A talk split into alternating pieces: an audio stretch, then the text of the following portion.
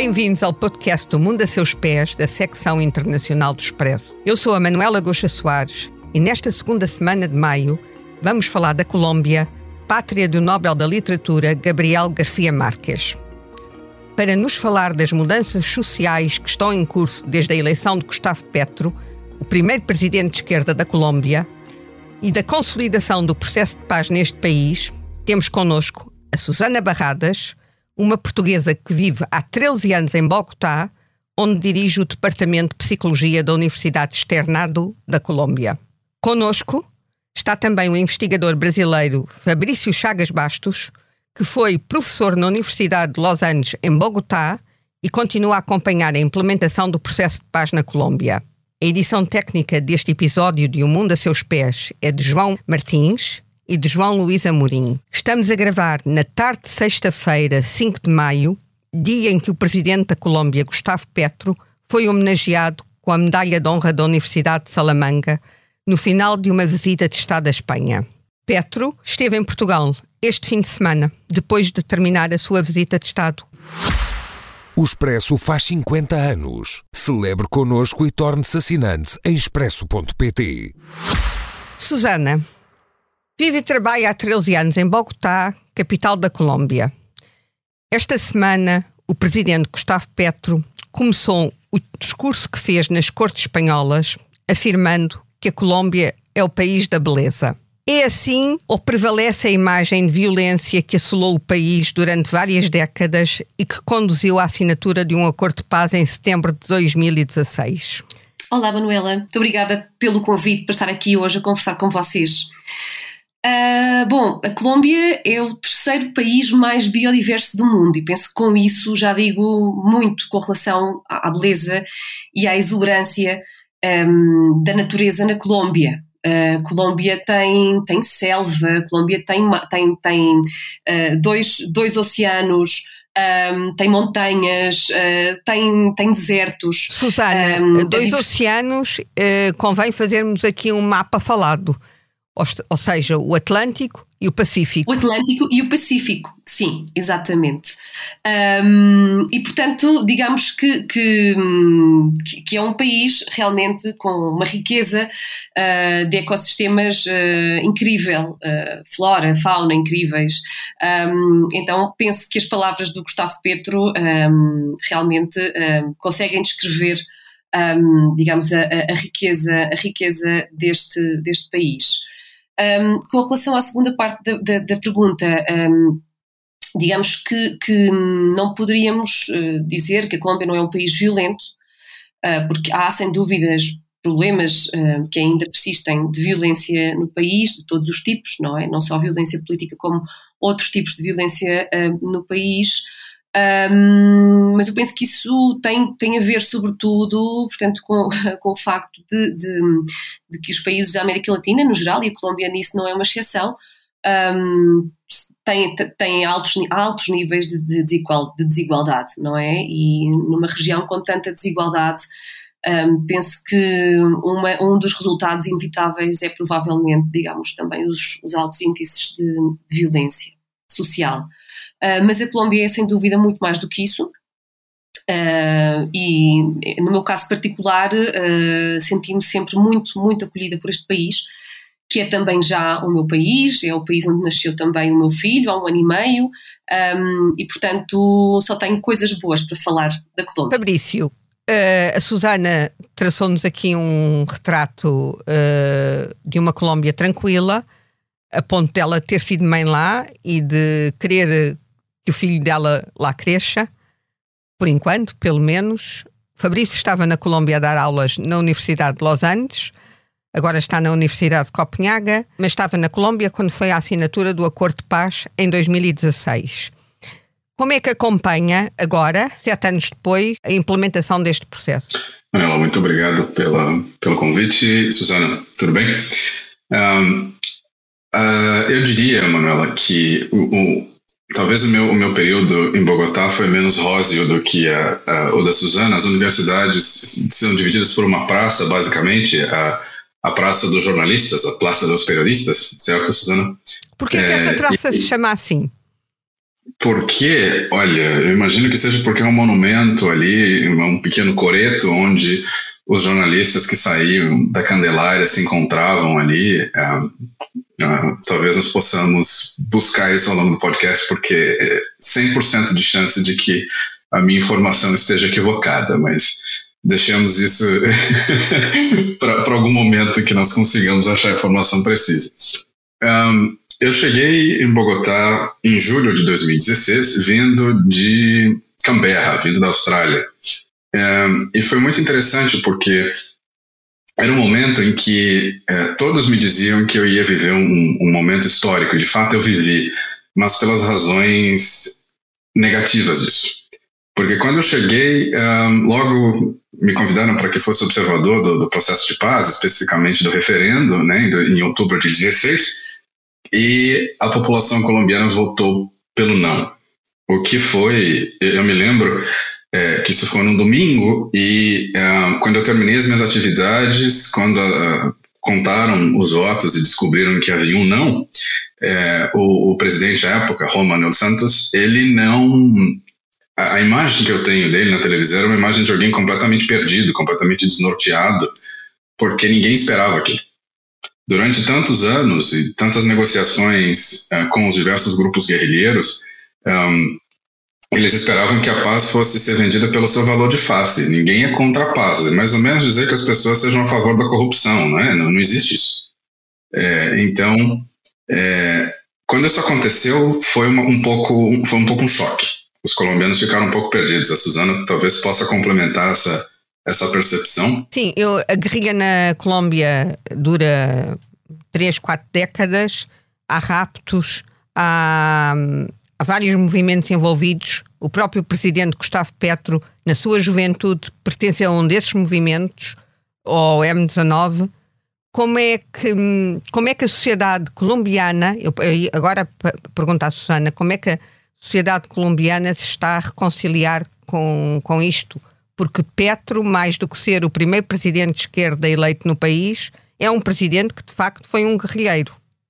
Sim, uh, Manuela, eu posso dizer, posso dizer que, hum, digamos, na minha experiência, eu vivi um, um, um, a transição democrática no país. Uh, quando eu cheguei à Colômbia, uh, no ano 2010, estava no poder o presidente Álvaro Uribe, Vélez, de extrema-direita.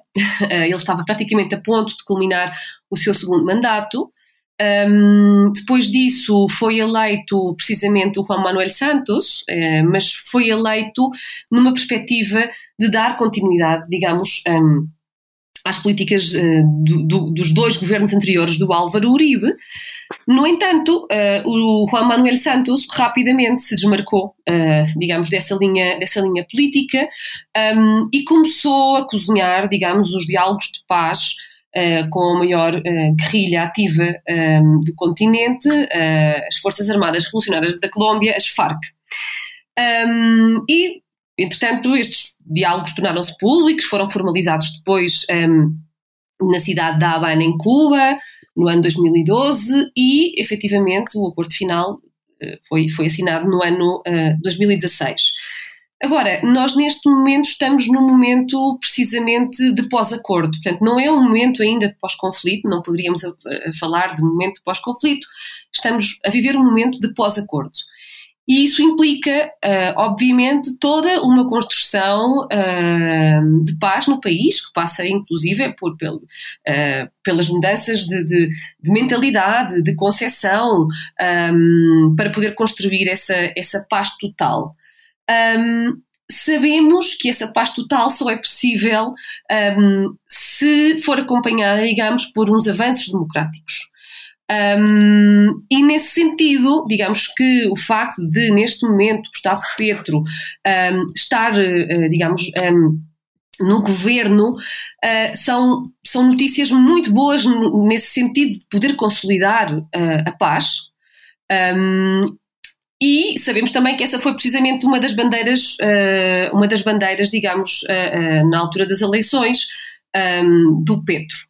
Um, e isso é importante porque nós uh, estivemos, uh, com Duque no governo, uh, depois de, de, de, dois mandatos de, com Manuel Santos, tivemos uh, Duque no governo, portanto, Duque volta outra vez uh, um, com uma linha, digamos, uh, dura, de extrema-direita no país, etc. Um, e o que sabemos é que realmente não, não houve grande movimento, não houve grande avanço uh, com relação à implementação dos acordos de paz da Havana durante o seu governo.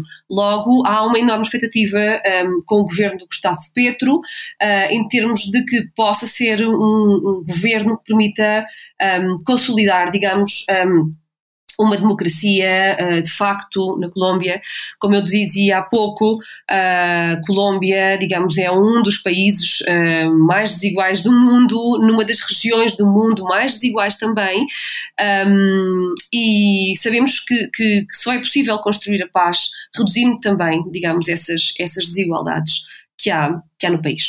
Quando falamos de desigualdades, estamos a falar de distribuição dos rendimentos, Estamos a falar do acesso a cuidados de saúde, à educação, de acesso ao emprego, ao emprego que não seja um emprego uh, informal, que não seja um emprego que as pessoas, por exemplo, sejam obrigadas a trabalhar para traficantes, uh, para cartéis que favorecem a violência e controlam zonas, quer das cidades, quer outras áreas do país. É disto que estamos a falar, Susana? Sim, certo. É disso precisamente que estamos, que estamos a falar. Um, digamos que nós uh, na Europa tivemos, tivemos digamos, um, um eu, eu, eu, digamos, a minha experiência aqui tem-me feito ver a minha vida em Portugal com uma perspectiva muito diferente nesse sentido, e é que nós em Portugal realmente temos uh, uma série de direitos sociais que estão garantidos, não é? Há um acesso à educação grátis, saúde uh, universal grátis e muitas vezes são, são dados que estão tão adquiridos que nós nem sequer pensamos muito neles. Um, quando se vive na Colômbia, uh, começamos a perceber que definitivamente um, estas coisas que para nós na Europa são direitos, uh, aqui ainda não são. Portanto, há poucos serviços sociais uh, como o acesso à educação, à saúde, um, que precisam de ser, uh, de ser melhorados. Um, o Fabrício foi professor na Universidade dos Andes, eu, eu, fiz o meu doutoramento aqui na Colômbia, na Universidade dos Andes, precisamente. O Fabrício deve saber disso também. Nós aqui temos muito, uma, uma oferta muito maior, por exemplo, de, de, de educação privada do que de educação pública. A maior parte das universidades no país são privadas. Um, e, Tanto a universidade onde a Susana dá aulas como a Universidade dos Anjos são privadas? Sim, são universidades privadas, sim. E há a universidade pública, mas uh, um, não, não, não, não é suficiente. Uh, não, não é suficiente, não, tem, não dá uma cobertura suficiente, digamos, uh, aos estudantes que entram todos os anos no ensino superior. A Colômbia é um país que tem 52, 53 milhões de habitantes. Sim ou seja, que é uma população equivalente à da França, embora a Colômbia tenha duas vezes a área de França. Uh, tem uma população relativamente jovem, coincidindo com a Europa. O Fabrício está ali a fazer sinal que quer falar. Uh, talvez, talvez ajude a, a, entender um pouco, Manuela, o, quão, o quão difícil é a situação de desigualdade. 40% da economia colombiana hoje é informal. Isso, dependendo da região do país, chega a quase 75%. Então, é, por exemplo, a, a, conversão pode, pode ficar um pouco. Suzana pode me ajudar muito mais, mais rápido com isso, mas se eu, se eu me lembro bem, o semestre para um aluno que fazia ciência política no departamento onde eu estava, nos idos de 2017, custava algo como 23 milhões de pesos. Então, uh, se nós fizermos uma conta rápida na época, que era um, mil pesos para, desculpa, 3 mil pesos para um dólar, Vamos arredondar isso para 30 milhões uh, é, um, por semestre, para ficar mais fácil a conta. É, você imagina o, o, quanto esses, esses estudantes têm que pagar. E o salário mínimo à época era uma coisa como um, 700, um, 700 mil pesos. Então, um, isso para te dizer que uma família de classe média baixa ou de classe média nunca conseguiria pagar esses custos de educação semestrais para os alunos, veja, isso é um semestre só. Então, um curso universitário que tem em média quatro anos é, sairia por quase a renda de 10 anos dessa família é, de pai e mãe. Certo, Entende? 50 mil é, euros. Mais ou menos 50 veja, mil euros. Por semestre. E não ganhariam isso durante os quatro anos. Por, é? por licenciatura. Então, isso, isso. Isso. Uh, sem contar que, uh, como, como a Suzana disse, o, o sistema de saúde ele é pago Então, você tem uma contribuição mínima para o sistema, você paga uma contribuição mínima para o sistema público de saúde, mas se você quiser ter acesso ao tipo de qualquer tipo de, de serviço de saúde, você tem que pagar. É, isso para dizer que. Um, paga muito ou paga pouco? Um, depende da qualidade do serviço de saúde que você quer. É? Uh, os mais, os, os, os, as clínicas mais caras, os planos mais caros em Bogotá podem, podem chegar a mil dólares ou mil quinhentos dólares, dependendo do tipo de, de serviços que, que você quer. Estamos a falar, de, é, quando fala de planos, fala de seguros de saúde. Seguro de saúde, sim, sim. É, mas isso, isso é, é, dá a impressão que a Suzana está mostrando as cores bonitas, eu estou mostrando a parte negativa do país, não, não é isso, para que não fique essa divisão. É, eu só estou querendo trazer um exemplo. A Suzana é mais colombiana do que o Fabrício. Olha, faz, eu, eu, mostra, eu, eu queria dizer, a, a, minha, a, a, minha aterrissagem em Bogotá, no primeiro semestre, ela foi muito bonita. Ela foi, realmente foi muito bem acolhida.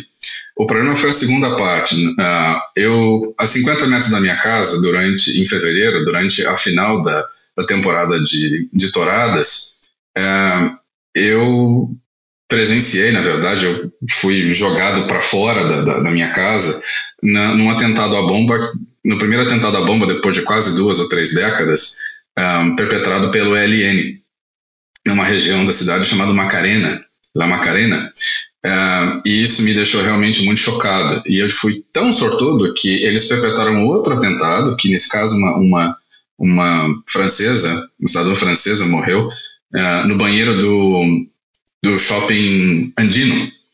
É, se não me falha a memória, no dia 10 a 11 de junho de é, 2017, e eu estava ali. Dentro Também. do shopping. Dentro do shopping. Eu lembro que eu estava descendo pela, pelas escadas. Então, esses dois eventos me deixaram um pouco um, é, chocado. Mas um, o povo colombiano é profundamente acolhedor e, e, quando eu falava da desigualdade, etc., é muito um, sufocante, Manuela, quando você vem de um país como eu, que o Brasil também é profundamente desigual, mas um, no Brasil o teu nome não conta tanto. Um, os, meus, os, os, meus alunos às vezes me perguntavam se meu sobrenome vinha de tal ou qual família. Uh, é um pouco sufocante porque uh, nós, nós mencionamos uh, o Petro, como o primeiro, o primeiro presidente de esquerda que chegou à a, a, presidência, é, para que ele chegasse, não só por ser guerrilheiro, mas é, quando nós falamos de desigualdade, para que o Petro chegasse à, à, política, ele teve que furar uma série de camadas, porque um, os mesmos 200 nomes que governam o país desde a colônia continuam ali. Então, as camadas de desigualdade elas são tão rígidas a certo ponto que é muito difícil para os colombianos enfrentarem isso. E quando você falava de direitos, é, talvez uma coisa que agora o Estado colombiano comece a fazer de fato é promover uma justiça social no sentido de dar acesso à terra e mais ainda. E essa é talvez uma visão que eu tenho, que muitos colegas uh, discordam, é que o acordo de paz ele não é um acordo especificamente para promover a paz mas para levar o Estado a regiões da Colômbia que nunca tiveram Estado. É levar essa quantidade de serviços até serviços sociais básicos, até comunidades que elas não, nunca viram Estado. Nunca viram nenhum serviço ou nenhum representante do Estado? Não, não, só, não só serviços, mas elas não viram estruturas do Estado. Ou seja, a, não há a polícia. Estradas, não há escolas. Não. O que há, e, e, nesse caso, e aí você consegue entender, removendo essas camadas, e consegue entender um pouco como é que funciona a dinâmica do conflito de cinco, quase seis décadas na Colômbia, é justamente entender que quem começou a prover esses serviços foram os guerrilheiros, foram os cartéis, foi esse para-estado que se desenvolveu ao longo dos anos. Só, só que um o Romano Santos. Só um parênteses. A guerrilha começa por questões políticas não começa por, por questões, agrárias. Por questões agrárias, de fato, por questões agrárias. É, é, uma, é, uma questão é uma política, é uma questão política, tem a ver com a reforma agrária. Uh, sim, sim, em algum sentido sim. São, são movimentos agrários que se insurgem contra uh, uma política elitista, como eu disse. o sistema político é profundamente elitista e o Estado não existia ali. Então, para reclamarem porções do Estado e começarem a ter algum tipo de é, serviços mínimos, eles se organizam de, em, em, guerrilhas de influência marxista e começam a, a, a combater o Estado para chamar atenção para os problemas que eles têm. Então, quando você falava, Manuel, sobre serviços, acho que o grande ponto nessa implementação do acordo é o Plano Nacional de Desenvolvimento, que foi aprovado, se eu não me engano, é, entre hoje e ontem no Senado, que é algo que é, é, é a peça central nesse acordo de paz da, da Havana, é, que como a Suzana mencionou, o governo Duque foi muito reticente em implementá-lo, são dois eixos né, centrais. O primeiro é promover a refundação do Estado por meio do desenvolvimento, o Plano Nacional de Desenvolvimento, é, especialmente para as regiões, e o, o segundo eixo é promover justiça, ou seja, parte integral do, do processo de paz na Colômbia, não só de 16, mas se você quiser um, usar o linguajar dos, dos juristas na Colômbia, né? É, o grande processo de paz se organizou dentro da Constituição de 91, é, depois de uma fratura muito grande na sociedade colombiana, a gente já pode chegar lá no momento, quando existe a invasão da Suprema Corte, é, levar a justiça para os colombianos e julgar tanto os agentes do Estado como os guerrilheiros, é, levando até as vítimas justiça, é o segundo eixo central. Então, se nós pudermos resumir isso, você tem primeiro refundar o Estado e levar desenvolvimento para todas as regiões da Colômbia, e a segunda é de fato promover a justiça, responsabilizando durante anos e anos de, de conflito aqueles que, que devem ser responsabilizados, sejam eles parte do Estado ou da guerrilha. Que no fundo foi uma, uma espécie de guerra civil, a guerrilha. Sim, sim. Sim, e o que, o que, de novo, outra opinião que talvez possa ser um pouco polêmica, é que depois de muito tempo, os colombianos continuaram tratando o conflito como guerra civil, mas ele passou a ser um tema de criminalidade. Então, uma pergunta, por exemplo, que, que fica sem resposta com relação ao teu comentário é: se era uma guerra civil, por que, que os colombianos nunca aceitaram, por exemplo, uma missão de paz para que pudesse estabilizar o país e levar a paz até a Colômbia se era um conflito civil? Mas isso tem a ver com os cartéis da droga, não? São, são dois, dois, caminhos que nos levam, talvez, ao que o, o Petro chama de paz total agora, não é? A primeira é entender que, ou, recus, ou recusar-se a entender que é, o conflito era um conflito civil.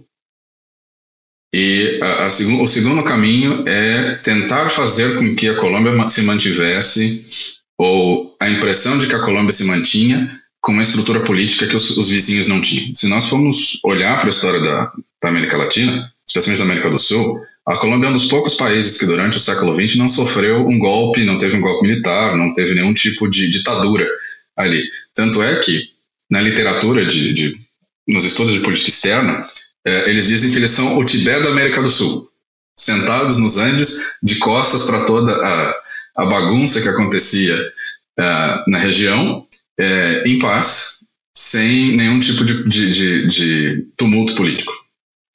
Então, é, é possível que seja, seja mais uma, uma narrativa de elite que tenta desviar um pouco o foco da noção de conflito civil e de, de tema de criminal para manter alguma estabilidade dentro da própria elite. Confinar o conflito, a discussão do conflito a um, um tema de elite. Susana, eu agora, uh, o Fabrício colocou aqui uma questão sobre o Gustavo Petro, que ele teria tido que furar muitas barreiras para vencer as elites que tradicionalmente, as, as mesmas famílias que uh, tradicionalmente governavam o país, e, embora fossem eleitas, mas, uh, tal como acontece em muitos países da região, há um fechamento do, dos candidatos que chegam ao poder, dos partidos, até, até através do sistema partidário. Mas o Gustavo Petro não é propriamente um filho do povo, no sentido, não vem das classes desfavorecidas. É alguém que ele licenciou-se na Universidade Externado da Colômbia, onde a Susana dá aulas, depois andou, andou, pela guerrilha, mas depois estudou no estrangeiro, nomeadamente em Salamanca, e não só, esteve em, na Bélgica também, por isso não é propriamente ninguém que venha das classes desfavorecidas. Uh, temos é aqui um, alguém que vem de fora das famílias tradicionais que chegam ao poder. É isto? Sim, eu penso que sim, penso que, digamos, o Fabrício tem razão uh, quando diz que realmente uh, todos os presidentes que passaram por, por este país uh, vêm de famílias que tinham posto presidentes e que tinham uh, usurpar, digamos, uh, um, a política neste país. E, e, nesse sentido, o Petro é um nome novo, não é? Uh, portanto, ele não vem das elites políticas do país. Um, se bem que não vem propriamente de, das, de, das, classes mais pauperizadas do país, um, vem de uma classe média-baixa, digamos, uh, que teve oportunidades para se educar um, e que fez alguns esforços, digamos, para, para se educar. Um, a Colômbia é um país absolutamente estratificado, absolutamente elitista. Uh, o que o Fabrício dizia com relação aos apelidos, aos nomes, os nomes de família, aqui têm um peso enorme. Um, e nesse sentido, digamos que, que, Gustavo Petro não, não tinha, não tinha esse, esse, esse, esse caudal, não é? De, de, ter ali famílias e de pertencer a essa, a essa elite política. Uh, mas sem dúvida ele teve a oportunidade, digamos, de, de se formar como economista na Universidade External da Colômbia um, e de fazer uma carreira política de mais de 40 anos no país, uh, que passou também por fazer parte uh, de, uma, de uma das guerrilhas, digamos, mais jovens, mas também mais intelectuais, mais de classe média que teve o país, que foi o M19, mais citadina também, porque foi sobretudo nos seus inícios uma guerrilha bastante urbana, um, nasceu, digamos, num contexto mais, mais, mais, urbano, muito estudantil, com, com digamos, com, esta, um, com estas dinâmicas todas também das lutas estudantis, que aqui na Colômbia ainda se vive bastante, e para mim também foi uma das surpresas mais, mais, mais bonitas que tive um, quando cheguei aqui. Portanto, aqui hum, digamos que, que, os estudantes, digamos que, que, tomam a dianteira de várias discussões políticas. eu recordo também no ano 2012, 2013, 2014, a famosa MAN, que era uma mesa ampla estudantil em todo o país, que se quis opor a uma reforma política que se queria levar a cabo naquela altura no setor da educação. Um, e os estudantes, o estudantado organizado uh, foi capaz de fazer inclusive uma contraproposta na altura um, de, de, de, de, reforma, digamos, para, para, para, a educação aqui, aqui na Colômbia. Portanto, isso também penso que é um pouco o reflexo do que, do que dizia a Manuela, de que isto são sociedades uh, bastante jovens, não é? Também muito diferentes das nossas, em particular de Portugal, que é um país bastante envelhecido. Um, Muitas sociedades europeias que estão muito envelhecidas. Ó oh, Susana, eh, a Colômbia é um país muito estratificado, como acabou de dizer, e agora há outra forma de estratificação. Uh, por exemplo, já que estamos a falar de estudantes, qual é o panorama uh, em termos de género uh, da frequência universitária? Há uma paridade no acesso de mulheres e homens, de raparigas e rapazes à universidade? Sim, há uma paridade. Aliás, a tendência é para que hajam mais mulheres no ensino superior. Uh, mais ou menos 52% contra um 48% de homens. Há mais mulheres a chegar ao ensino superior. Uh, e o que dizem os dados também é que, há, uh, que as mulheres uh, são, são melhor sucedidas também, uma vez estão, que estão dentro do sistema, digamos, em termos de, de notas e, e, de tempos que, de, que duram para, para, para poder um, graduar-se e estas coisas. Portanto, eu penso que aí sim. O que, o que vemos. E como é que isso um pouco, traduz? Talvez... Como é que isso se traduz depois, quando acabam o ensino superior, como é que isso se traduz no acesso delas claro. ao mercado de trabalho, aos postos de decisão? Claro, eu ia precisamente dizer isso. E, e é o seguinte: uh, se bem que as mulheres parecem ser mais exitosas nas suas carreiras profissionais, Uh, vemos claramente uma diferença do tipo de, de, carreira profissional que escolhem as mulheres, muito mais orientadas a temas de cuidado, uh, em comparação com, com, os homens, mas isso é um fenómeno mundial, não é um, não é um fenómeno colombiano. Um, e quando vemos depois a sua entrada no mercado laboral, sem dúvida há menos oportunidades uh, para trabalhos formais um, e quando estão empregadas, também sabemos que, que ganham à volta de, de, de, um 30% menos em comparação com os seus pares homens, um, com as mesmas qualificações e um, assumindo o mesmo tipo de, de cargo. Isso também é muito visível, por exemplo, na política. Uh, portanto, no Congresso da Colômbia, onde a grande, grande maioria, uh, de maneira avassaladora, uh, são homens. portanto, esses lugares, esses, esses, esses, postos de decisão um, são muito menos femininos ainda.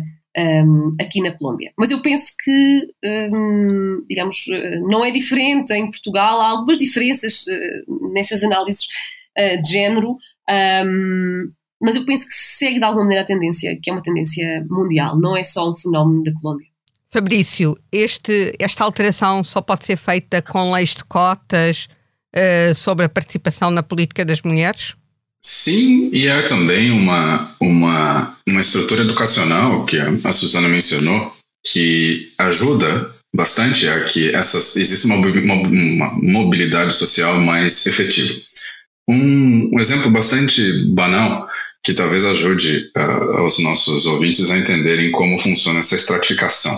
Um, Bogotá é dividida literalmente em estratos. Uh, os, as, as, contas de serviços, contas de água, luz, elas são, os preços são diferentes de acordo com o seu extrato. Os bairros são, são classificados de acordo com os níveis de renda e que são chamados literalmente de estratos. Então isso dá a entender é, mais ou menos como funciona a estrutura social. Um, ou digo... seja, isso quer dizer que não há misturas, que os, eh, a classe média média vive num bairro, a classe média alta vive noutro, a classe uh, trabalhadora mas, vive mais baixa, sim. Sim, se, se, se para que temos uma, uma, uma, Você disse do mapa falado da Colômbia no começo, da, dos dois oceanos, para que você tenha um mapa falado da cidade, então nós temos um, Ocidente e Norte as classes mais abastadas, Oriente e Sul as classes mais, uh, mais pobres. É, se você imaginar uma cruz, é mais ou menos, mais ou menos como funciona. Uh, não só de cotas para mulheres na política, tem sido implementada de maneira bastante lenta, mas existe algo. A, a Suzana respondia a, a ti, Manuela, sobre a questão da, da política universitária. Essa política educacional, ela tem teve e tem tido muita força porque entre 14 e 18, 40 mil jovens na Colômbia foram é, beneficiados de um programa que Independente das críticas que se façam, ele ajudou muito a mobilidade social, que é era um programa chamado Ser Pilo Paga, mais ou menos mal traduzindo como Ser Inteligente Paga. O que significava? Os alunos que, que tinham maiores notas na, em qualquer uh, extrato do ensino médio, eles recebiam um crédito do governo, que tinham que a condição é que mantivessem as notas uh, em alto nível. Eles podiam escolher qualquer universidade do país e eles, esse, o governo pagaria os estudos deles. Ao total, 40 mil jovens foram beneficiados, se não me falha a memória, de 14 a 18. Esse programa acabou em, 2018. Um, isso, de fato, ajudou que muitos estudantes das regiões, ou da, da, da periferia das regiões, que não tinham acesso a, ao ensino universitário, pudessem chegar ao ensino universitário, e às vezes era o primeiro. Uh, eu tive estudantes, por exemplo, que uh, especialmente mulheres, elas eram as primeiras dentro das suas famílias a terem grau universitário. E isso promove um ganho de renda e um ganho de, de capital social, de cultura e acesso de redes uh, para essas famílias que antes era impensável dentro da sociedade colombiana. Uh, tem um segundo componente também que empurra essas, essas mulheres, esses estudantes, esses jovens socialmente, que são as redes que, se, que são estabelecidas é, de maneira diferente do que seriam estabelecidas tradicionalmente. Então, por exemplo, os estudantes da, da Suzana na, no Rosário, é, eles muito provavelmente vêm das mesmas escolas que os estudantes que eu tinha é, em Los Angeles vinham, mas a maneira como eles se relacionam é completamente diferente, porque o perfil das universidades é diferente. Quando você mescla essa, esses estratos sociais, você cria diversidade e isso empurra, especialmente esses, esses movimentos estudantis mais jovens que a Suzana mencionou, um, para diante. Isso reduz um pouco a desigualdade. É por isso que eu dizia, quando você tem o Estado com políticas fazendo essas políticas de diversidade chegarem até as regiões, você incorpora mais gente à sociedade. Uma coisa muito rápida, quando você perguntava uh, do Petro, e eu havia mencionado o M19 e o que aconteceu em a, a Constituição de 91, o M-19, a guerrilha da qual Petro fez parte, também foi uma das guerrilhas mais ousadas na Colômbia, porque eles roubaram a espada do Bolívar.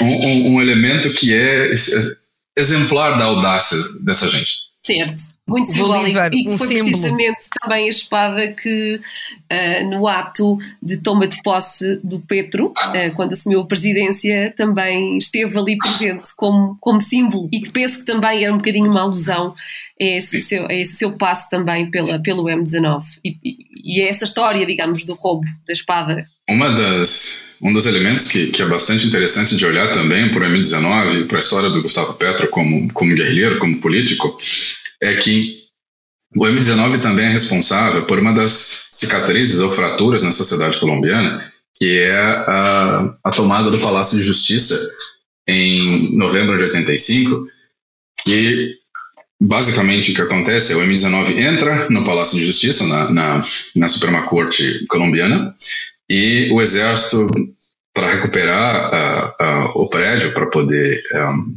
liberar o prédio da, da, guerrilha, ele entra e mata todo mundo. Então, uh, isso vai, vai primeiro, é, causa um choque geracional na, na estrutura judicial, não é? é você tem os juízes, a, a massa pensante daquela geração eliminada, assassinada, e isso vai gerar sucessivas um, sucessivos processos, especialmente na Corte Interamericana de Direitos Humanos, é, contra o Estado colombiano, que gera uma reforma constitucional, constitucional em 91 e faz com que, de fato, o Estado colombiano passe a ser forçado a se expandir para as regiões e, de fato, estabelecer uma estrutura de Estado é, para responder a, a, esses crimes. E aí entram elementos no processo de paz é, mais sociais. Eu agora gostava de perguntar à Susana vamos uh, sentar-nos um pouco naquilo que é a vida cotidiana da Colômbia, pelo menos em Bogotá, cidade, uh, a capital da Colômbia, onde há uma das grandes feiras do livro do mundo. Como é que, no meio disto tudo, um país muito desigual, um país muito estratificado, um país que, te, que viveu uma guerrilha longa, recente, e depois temos este fenómeno de ter eh, não só o grande Gabriel Garcia Marques, mas como grandes escritores, uma feira do livro uh, que é uma referência em qualquer sítio do mundo, uh, Cartagena das Índias, que é uma cidade conhecida pelo que é património da Unesco. Como é que como é que tudo isto se conjuga? Porque eu creio que quando Gustavo Petro diz no Parlamento espanhol que vem do país da beleza, também é esta beleza, não é só a beleza de, natural dos ecossistemas, também é esta beleza que ele se refere. Certo, Manuela, sem dúvida. Um, bom, Bogotá é uma cidade enorme, estamos a falar de uma metrópole uh, com cerca de 8 milhões de habitantes só na área urbana. Uh, Quase portanto, a nossa população em Portugal. É, caberia ao nosso país, uh, Portugal, dentro desta cidade. Uh, penso que a área metropolitana está à volta de uns, de uns 10 milhões uh, de habitantes. Uh, é uma cidade enorme, são mais de, não sei, imagino que à volta de, de uns 300, 400 quilómetros quadrados de cidade. Um, é uma cidade montanhosa, portanto, normalmente as pessoas pensam que a Colômbia é um país tropical, é um país tropical sem dúvida, mas um, não lhes cabe na cabeça pensar que há cidades frias, não é? Uh, e Bogotá é efetivamente uma cidade fria, uma cidade uh, com um clima de montanha, nós estamos a 2.600 metros sobre o nível do mar, um, portanto, tem um clima de montanha, uma temperatura média durante o dia, talvez de uns 17 graus, que desce muito durante a noite. Um, e, uh, sem dúvida, uh, que é uma cidade que tem uma, uma, enorme, uma, enorme, uma enorme oferta cultural, uh, que vai de, do grafite à ópera, para, para, todos os bolsos. eu penso que aqui se pode assistir a uma ópera como as óperas que, que, que se podem ver em Viena, por exemplo, um, temos também um festival muito conhecido, o Festival Ibero-Americano de Teatro de Bogotá, que, que acho que é um, se não é o maior, é um dos maiores festivais de um, artes cênicas do mundo. Um, e temos, como bem menciona a Manuela, a Feira Internacional do Livro, que, que, que acabou na semana passada, precisamente, este ano tivemos o México, o México como país convidado e Portugal também já foi o país convidado, já. penso que foi no já ano de 2018, mesmo antes da pandemia, sim, não, já não sim. tenho certeza qual foi o ano, mas. É, 18 ou 19? 2018 a 2019. Um, e sem dúvida é um dos eventos culturais, digamos, mais importantes da Colômbia uh, e da América Latina. Um, e depois temos toda, toda a oferta, a música, por exemplo, não é? Na Colômbia a cumbia, a mapalé, os currulaus há uma herança negra na música colombiana uh, que a torna riquíssima, riquíssima. Um, e digamos que, que, que, depois temos toda essa zona, não é? De, de, de, digamos, do Oceano Atlântico, onde está toda a zona caribe da Colômbia, Cartagena das Índias, que é uma cidade uh, maravilhosa. Um, e que também, digamos, uh, costuma atrair todos os anos muitos turistas, mas também tem uma oferta cultural interessante. Há um festival de cinema muito conhecido que se faz todos os em anos Cartagena. Em, em Cartagena. Um, e, portanto, eu penso que isso também é o que torna este país tão especial e que há uma confluência de, de, de, de imensas coisas aqui. Um, mas sem dúvida. torna eu, diferente, eu, uh, essa confluência torna a Colômbia diferente dos Estados que a rodeiam? Uh, sim, sem dúvida, sem dúvida. Digamos que, que penso que, que, essa oferta cultural que há aqui é realmente uh, muito, muito destacada e, e bom, e, e, faz com que viver aqui também seja sempre uma aventura. É, é prova de que a conversa é como as cerejas, é que esta conversa vai longa. Susana, uma cidade com 8 milhões de habitantes, uma área metropolitana com 10 milhões de habitantes, é cansativo viver aí? É fácil?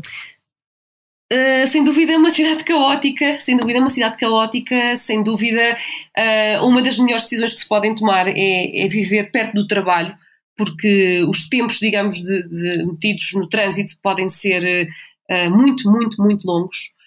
ao ser uma cidade tão, tão grande, digamos que há umas zonas de periferia onde vive a grande massa da classe trabalhadora, um, que às quatro da manhã está levant, estão levantados para irem para os seus lugares de trabalho, uh, para entrarem às sete da manhã, às oito da manhã. Isto significa que podem demorar até quatro horas para conseguirem chegar aos seus lugares de trabalho e, portanto, oito horas diárias em meios de transporte. É uma cidade que, apesar de ser tão grande e ter tantos habitantes, não tem metro uh, e, portanto, isso também dificulta, digamos, a mobilização dentro da cidade. Um, e é uma cidade. Uh, bom, há zonas, há zonas verdes na cidade, uh, mas eu penso que uh, poderiam haver mais zonas verdes, digamos, tendo em conta a dimensão da cidade. Um, a boa notícia é que a uma hora de Bogotá encontramos selva, inclusive, não a selva amazónica, mas zonas selváticas, digamos. Um, e com climas quentes. Eh, a Colômbia tem quase quatro pisos térmicos, eh, portanto, a uma hora e meia mais ou menos de Bogotá estamos numa zona de natureza exuberante. Portanto, ehm, sempre que posso, eh, saio de Bogotá nos fins de semana também para aproveitar um bocadinho o contacto com essa natureza. Que dentro de Bogotá é difícil. Dentro de Bogotá é difícil. Eu penso que isso é talvez as coisas mais, mais difíceis de viver nesta cidade. Ou seja, é uma cidade de cimento. Bastante, sim. E eu vou perguntar à Susana, que está aí há muitos anos e que vive aí há muitos anos, se nos convidasse a nós que aqui estamos e aos nossos ouvintes para jantar, que prato é que iria sugerir? Olha, Manuela, eu vou-lhe confessar que, que, que, que, para mim a cozinha não, não, é, não é a coisa que me, colhe, que, que, que, me corre melhor. Uh, mas eu. mas sabe o que gosta de comer? Sim, eu convido a Luzia a comer um arriaco uh, que é uma sopa, um, mas é uma sopa realmente muito, muito mais nutrida. É uma sopa que leva carne, que leva milho, que leva vários tipos de batata. Um, não pergunta receita, porque eu nunca cozinhei um arriaco aqui. Uh, já comi muitos, mas nunca cozinhei nenhum. Uh, mas é sem dúvida o meu prato favorito aqui na Colômbia, a sopa de arriaco.